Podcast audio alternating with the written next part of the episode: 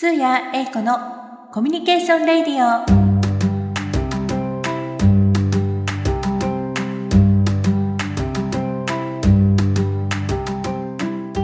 皆さん、こんにちは。パーソナリティのスーヤエイコです。 Communication Radio は、私、スーヤエイコが毎回ゲストの方とサービスやお仕事の魅力をご紹介する番組です。今日もぜひお楽しみください。え、夏ですね。皆様、金魚すくいってされますか？突然な感じですみません。私、金魚すくいが下手なものですから、もうぜひ上手になりたいなって思うんですけれど、皆さん、どうやってトレーニングするんでしょうね？上手な人いますよね。もう髪破れそうになっても何匹も釣っちゃうとか、まあ、なんなら針金だけになっても何匹も釣っているみたいな、ああいう姿を見ると、暗闇でなんかトレーニングしてるんじゃないかなとかいろいろ思っちゃうわけです。イメージトレーニングとか、こうエア金魚すくいとか、いろいろ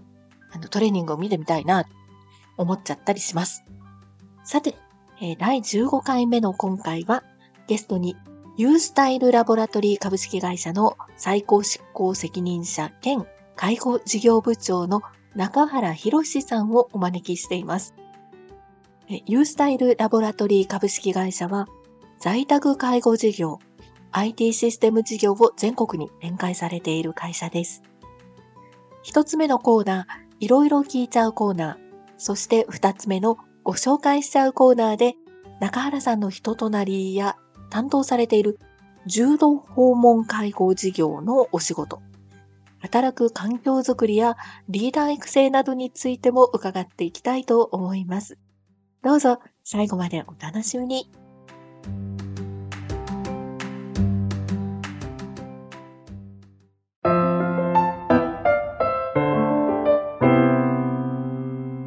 いろいろ聞いちゃうコーナー。中原さん、今日はよろしくお願いいたします。よろしくお願いします。このコーナーでは、中原さんのご自身のことですとか、今のお仕事についてお聞かせいただきたいのですけれども、はい、まず、重度訪問介護のお仕事ってどんなお仕事なのかをリスナーの皆さんや私がイメージできるように、簡単にってか、まあ、簡単にって難しいと思うんですけど、少し教えていただけますか？はい。あまりですね、こう、身になれないというか、聞いたことがない方多いと思いますけれども、はい、重度の障害をお持ちの方や難病の方など、常に介護を必要とされる方がいらっしゃいますよね。常時、いつもっていうことですね。はい。その介護を必要とされる。はい。そのような方々がご自宅で生活していくために必要な支援を介護職員がですね、ご自宅を訪問しまして、はい、24時間体制でご支援すると。そんなお仕事なんです。そうなのですね。中原さんご自身はどういった経緯で今のそのお仕事をされていらっしゃるんでしょうか？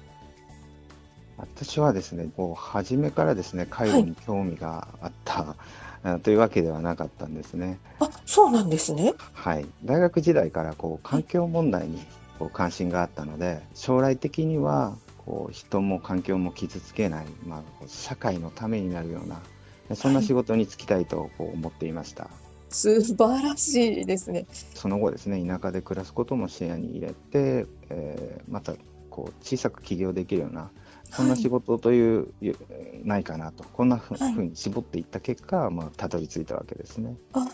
地方で、田舎でのお仕事ができるようなことも考えられて。こう安定して需要のある仕事ってなんだろうなと。うん私、その介護っていうと、どうしても、高齢者の介護っていうのが先にパッて頭に浮かぶんですよね。はい。たくさんこう目に入るというか、今、ご高齢の方多いからかなって思うんですけれども、はい、はい、そういったお仕事もされるんですか？えーまあ、当社の事業として、まあ、高齢者の、はい、えー、方への介護ということもやっておりますけれども、あそうなんですね、えー、はい、主な事業としてはその、はい、えー、重度障害者への訪問介護事業事業ですね。こちらとなっています。あそうなのですね。入社当初はですね、はい、私があ入社した当初は、柔道訪問介護事業はまだなくてですね。あ、なかったんですね。なかったんです。はい。そうなんですね。デイサービス事業、えー、だけ、えー、しかなかったんですが、だですので、私も初めはですね、このデイサービスの所長になりたいと思って、えー、入社したんですね。あ、はい、なるほど。そうすると、えっ、ー、と、高齢者のデイサービスのお仕事をされたいということで入られたと。はい。あ、そうなんですね。そうですが、えーまあ、そのデイサービス事業が、まあ、あのあまりうまく、えー、展開しできなくてですね。あ、そうですか。はい、まあこう、はい、デイサービスがコンビニよりもこうお多くなってしまったような、まあ、需要が満たされた結果なんですが、えー、じゃあ次は何をやろうといったときに、まあ、柔道訪問介護だったんですね。でその、えー、じゃあ立ち立ち上げを誰がやるっていう時に、まあ、私が、はい、あ担当したわけですね。会社の中でのその発展の選択というか事業の選択としてあったものの中に、はい、まあ、一緒に野中さんご自身のそのお仕事っていうのもついてきたというか、まあ、そういうお仕事をされるようになったという。そうですね初めはそんな形でした。そうなんですね。はい、実際にやってみられてっていうのはどうですか？医療的ケアというものが、えー、ありまして。医療的ケア。はい、はい。えー、こう医療的ケアということについてちょっと説明させていただきますとはいありがとうございます、えー、こう医療的ケアというのは本来、えー、お医者さんや看護師などですね、医療職にしかこう行うことが、はい、認められていないという、そんな行為なんですけれども、あそうなんですね、はい、医師の指示のもとにこう、一定の研修を受けたこう介護職員にはですね、こう一部、医療的ケアを行うことが認められるようになっているんですね。あそうなんですね。はい、2つなんですけれども、1つが、えー、痰の吸引もう一つが、えー、経管栄養といって、えー、ご飯が食べられないとか、えー、のこう飲む力がこうなくなってしまったようなそんな、えー、方のためにですね胃や腸にですねこうチューブを、はい、えー、通しまして、うん、その、えー、チューブから、えー、直接栄養剤を注入するというようなそんな行為なんですがこの2点だけですね認められているんですけれども当初はですね、この医療的ケアに、えー、かなり力を、えー、入れているというのがかなり特色なのかなと思います。あ、そうなのですね。はい。あの私がその、はい、重度訪問介護事業を始めた当初はですね、はい、本当にもう全くと言っていいほどですね、この医療的ケアをやる事業者さんがですね、はい、いらっしゃらなくて、えー、そうなんです、ね、はい。まあ、どこに行ってもですね、医療的ケアできますかと、えー、聞かれるので、そうですね、あの、やってみようという、医療的ケアを必要とする声に対して、この医療的ケアをできる事業者ですとか、介護職員というのが、もう圧倒的に不足していたので、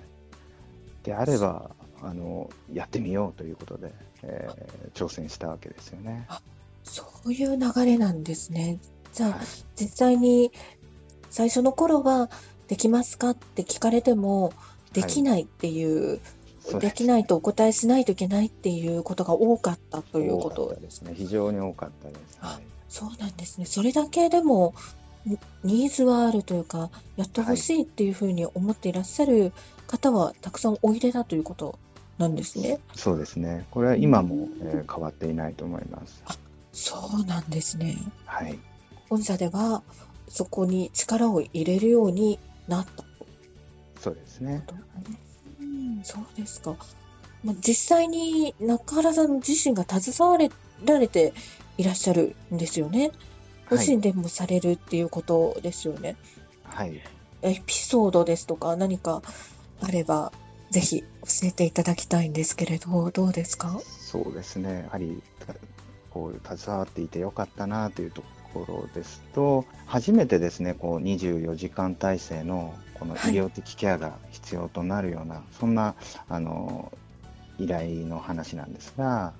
まあ、こう当時はですね医療的ケアをできる事業者がほとんどいなかったので、はい、ほぼ当社のみでですねこうサービスを立ち上げる必要があったんですね。そうなんですね。他の会社さんではもう全然やってらっしゃらないという。はい。そんな中、えー、当時は私以外ですね、こう、医療的ケアを教えられる職員がおらず、えー、サービスをこう立ち本当に立ち上げられるのかとか、とても不安だったんですね。そうですよね。そんな中、その依頼があったんですけれども、はい、まあ、その、えー、利用者様はですね、周りからこうとても愛されていている方で、はい、ご家族からもとても、えー、大切にされている方でした。うん、初めてですね、お会いしたのは、はい、えー、確か病院でですね、病院えー、ご家族もそのご自身もこう退院して入院していたんですけれども退院してこうご自宅で過ごしたいという気持ちがとても、えー、伝わってきたんですよね。こう不安要素はもうたくさんあったんです。その切実なこう住み慣れた家に帰りたいというこの切実な思いにですね、このなんとか応えたいと思い、えー、こうサービスをするということを決断したんですね。実際にそうすると、まあ、その切実な思いに応えて、はい、受けられたということですよね。はい、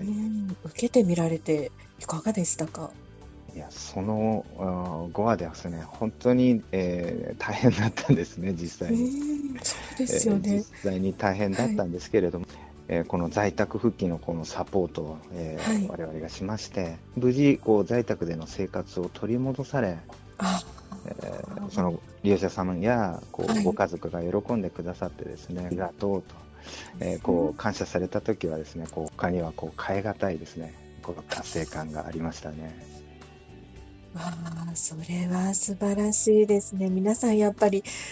お家帰りたいですもんね。そうですよね。はい。そういったやっぱりサポートを必要とされている方っていうのは先ほどたくさんいらっしゃるっていうこと、そういうお声はまだまだあるということだったんですけど、実際に今、あの、御社はそういう事業を展開をされていらっしゃっても、まだまだある感じですか、そうですね、えー、その頃はこんなにもですね事業が大きくなるとは正直思っていなかったんですが、そうですか、はい。えー、もうこれだけ答えていけば 何年か後にはですね満たせるんじゃないかとそんなふうにも思っていたんですが、えー、まだまだですねこうまだまだ。その知らない、えーまあ、この重度訪問介護ですとかケアが受けられるんだと知らないという方も多くいらっしゃいましてであの声なき声というんですか、えー、今まで知らなかった方がこう知ってこれでまたあの全然あの需要に応えきれていないというのがですね、えー、現状かなと思います。あそうなんですね。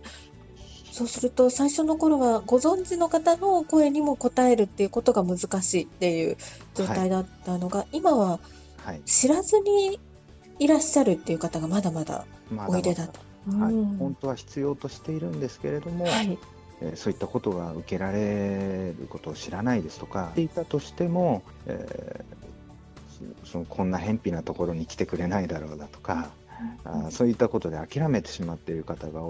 多いんですよね。そうなんですね。はいまあ、そそんな方のためにもサービス、一人でも多くの方にサービスを届けたいと思って、日々、えー、働いております。素晴らしいですね。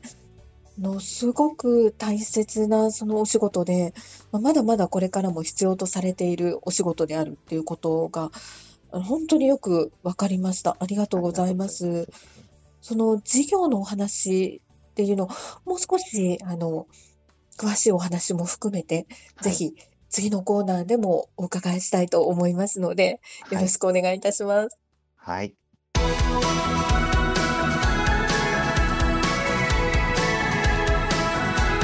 ヤエイトの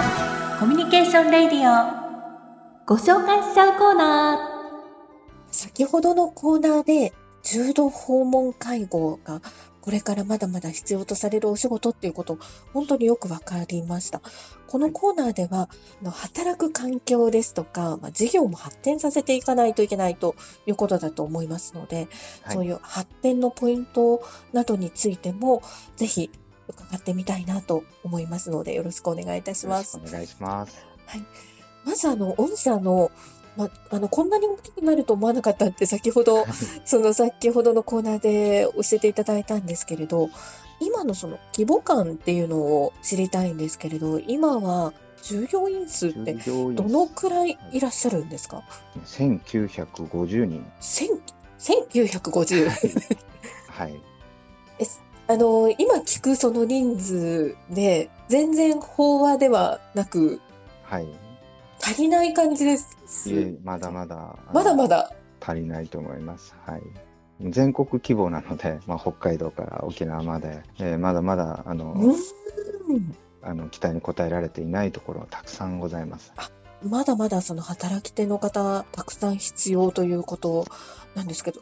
お仕事の内容的にやっぱり難しいのかなとか、はい、いろいろ想像しちゃうんですけれど、まずはどういう資格を持っていれば入ることができるとか、お仕事できるんですか、はい、えー、資格としてはですね、はい、名前だけ言うとめちゃくちゃ長いんですが、えー、重度訪問介護従業者養成研修という研修を終了すれば、はい、えー、この、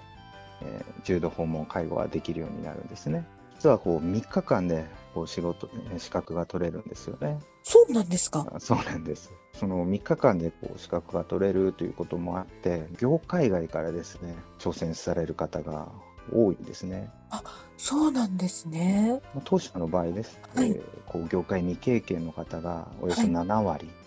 えー、割そっちの方が多いんですよね。うん。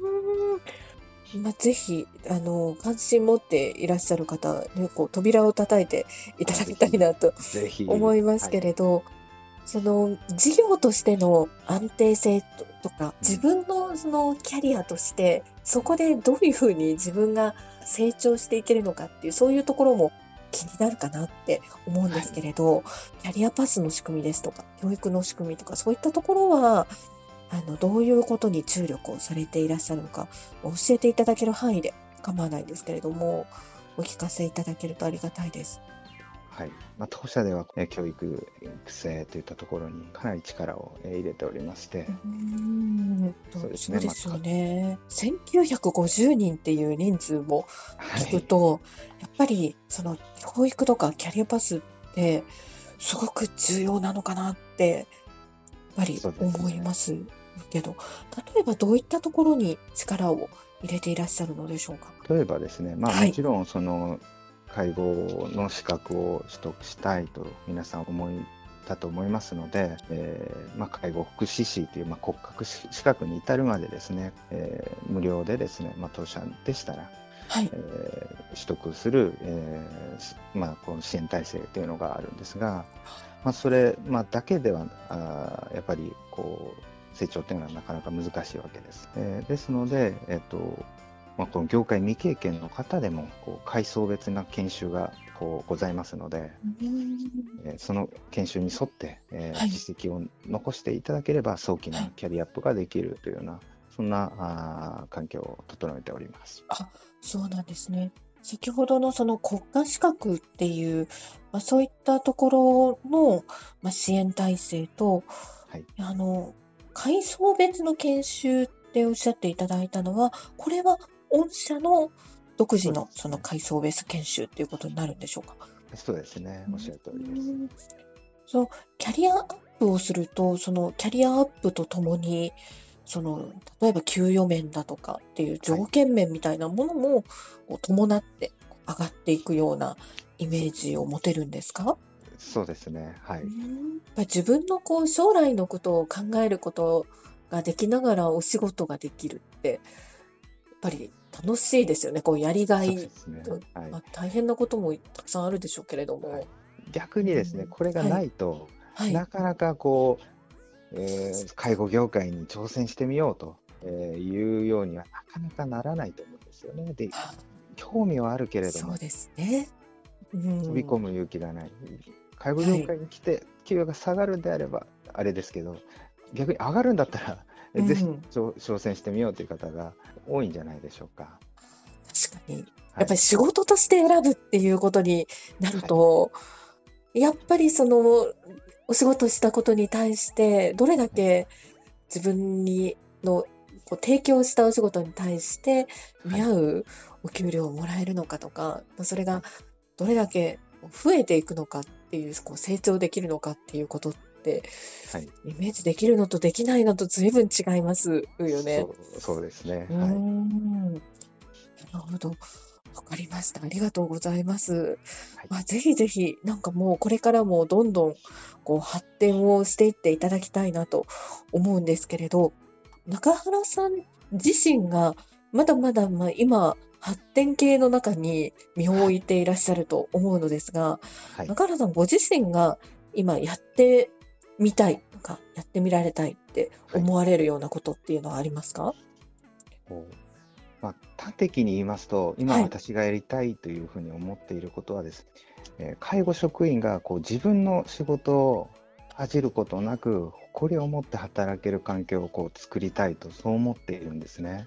うん、えー、その介護の仕事というのはこう利用者様がこう住み慣れご自宅で生活し続けるための、えー、支援としてとても素晴らしい仕事なんですよね。ですが一般的にはこう誰にでもできる仕事だとかきつくてあの汚くて給与が低い、まあ、いわゆる 3K の仕事だというようにですねえー、残念ながらこう社会的評価は低いのが現状なんですよね。そそんなどうですかね？そんなイメージってないですか？いやそんなイメージというのは、はい、あのないですけれどもその、はい。あの感覚というのはすごくわかります。はい、私自身があの、コールセンターというところにこう身を置いていて、まあ、そこのマネジメントとかコンサルティングっていうことを支援長くしている中で、はい、やっぱりその中でとても難しいっていうふうに思いつつ、その価値をあの感じつつっていうことと、世の中からこう見られるっていうところのものすごく大きなギャップっていうのを感じて仕事をしていましたので、やっぱりその、そこのジレンマを感じるっていう、その中原さんのお気持ちっていうのがすごくよくわかりますね。嬉しいです。ぜひなんかそういう方がやっぱり頑張ってリードしていただきたいっていうのをすごく感じます。残念ながら社会的評価が低い、まあ、そのせいでですねこう、みんなこう働いてる人はですね介護の仕事が好きなんですけれども、はい、こう周りからこう例えば何何の仕事してるんですかとこう聞かれた際にですね、はい、えー、介護職ですとこう胸を張って言えないっていう方が実は多いんですね。実は私も昔そうでした。そこもわかります。ああ、なるほど。でも、そうじゃなくあってほしいですよね。はい、本音のところではすごくいい仕事だって思っていて、やりがいもあるとも思っていて、はい、大切な仕事だとも思っていて、でも聞かれた時に、ふとこう言えないっていう、あの自分と戦わなきゃいけないっていうのはとても残念なので。ね。まあ、私としてはそんな状況が非常に悔しいんですね。そうですよね。素晴らしいし、はい、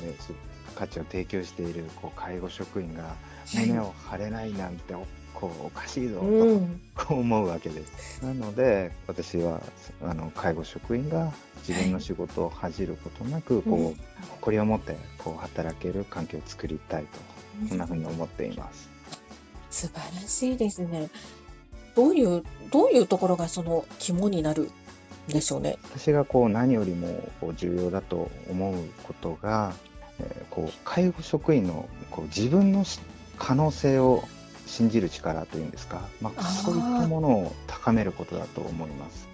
うんこれまでこうたくさんの介護職員の方とこう接し接してきましたがとても心優しくて反面ですね逆にこう競争やこう挑戦っていうものを、はい、こんなそそういったものを避けている方が多いなというそんな印象があるんです。するとこう挑戦がこう少ないとですねこうもちろん、え成功体験というのも少なくなっていくため、まあ、結果的にはこの自分の力やその自分の可能性をなかなか信じることができないそんな方が多いのかなと思います。そこをご自身の可能性を信じることができるような環境づくりや体制づくりやそういったことをお仕事の中で、ご自身の中で作られていきたい。具体的にどんなことにこう取り組んで、会社としてこう取り組んでいかれれば、そこを深めることができるということになりますでしょうか？そうですね。何かありますか？はい。あの、はい、小さくともこう成功体験を重ねていくしかないと思うんですけれど、まあ、そのためにはあまり自信のない介護職員にこうや優しくですね寄り添って、はい、えー、適切なこうサポートをし続けてこう結果を出させてあげるというような、はい、そんなあの強くて優しいリーダーが必要なんです。強くて優しいっていうところはすごいやっぱりキーワードですかね。そうですね。うんうん、こう優しいというのはそのままの通りなんですけれども、優しいリーダーはもうの介護業界にはたくさんいるんです。皆さん本当に優しいのでたくさんいるんですが、まあ、ここ強いというのはですね、ここで言う強いというのは、まあこうしっかりとこう結果を残せる、うん、出せるということと、えー、定義したいと思うんですけれども、まあこの強いリーダーもまああの少ないですが、あの、いるは、あいるんです。ですが、この両方を兼ね備えた強くて優しいリーダーというのが、もう介護業界にはですね、絶望的にえ足らないんですよね。それも実績を出し続けていかないといけないので、うん、まあそのためにはそのメンバーへの継続的な支援が必要なんですが、両方バランスよくしっかりとできる方っていうのを、育てていく必要があると強く、思います。あ素晴らしいです。すごく、あの、すごく共感します。他の業界にもきっと当てはまることいっぱいあるんだと思うんですね。そうですね。はい。うん、きっとあると思います。で、リスナーの皆さんも業界は違うけれど、あ、自分の業界もそうだって思いながら聞かれている方もたくさんいらっしゃるんじゃなないかなと思いますので、あの、とても具体的なお話を聞かせていただいて、展望もお話しいただいて、本当に良かったです。ありがとうございました。こちらこそ。ぜひ、これからもますますご活躍いただいて、あの、業界を発展させていただければと思います。頑張ります。はい、頑張ってください。今日のゲストは、ユースタイルラボラトリー株式会社の最高執行責任者兼介護事業部長の中原博さんでした。今日は本当にありがとうございました。ありがとうございました。ありがとうございます。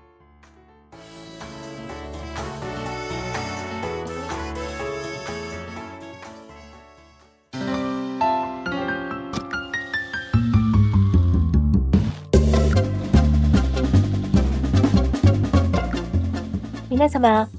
今日のコミュニケーションレディオはいかがでしたか？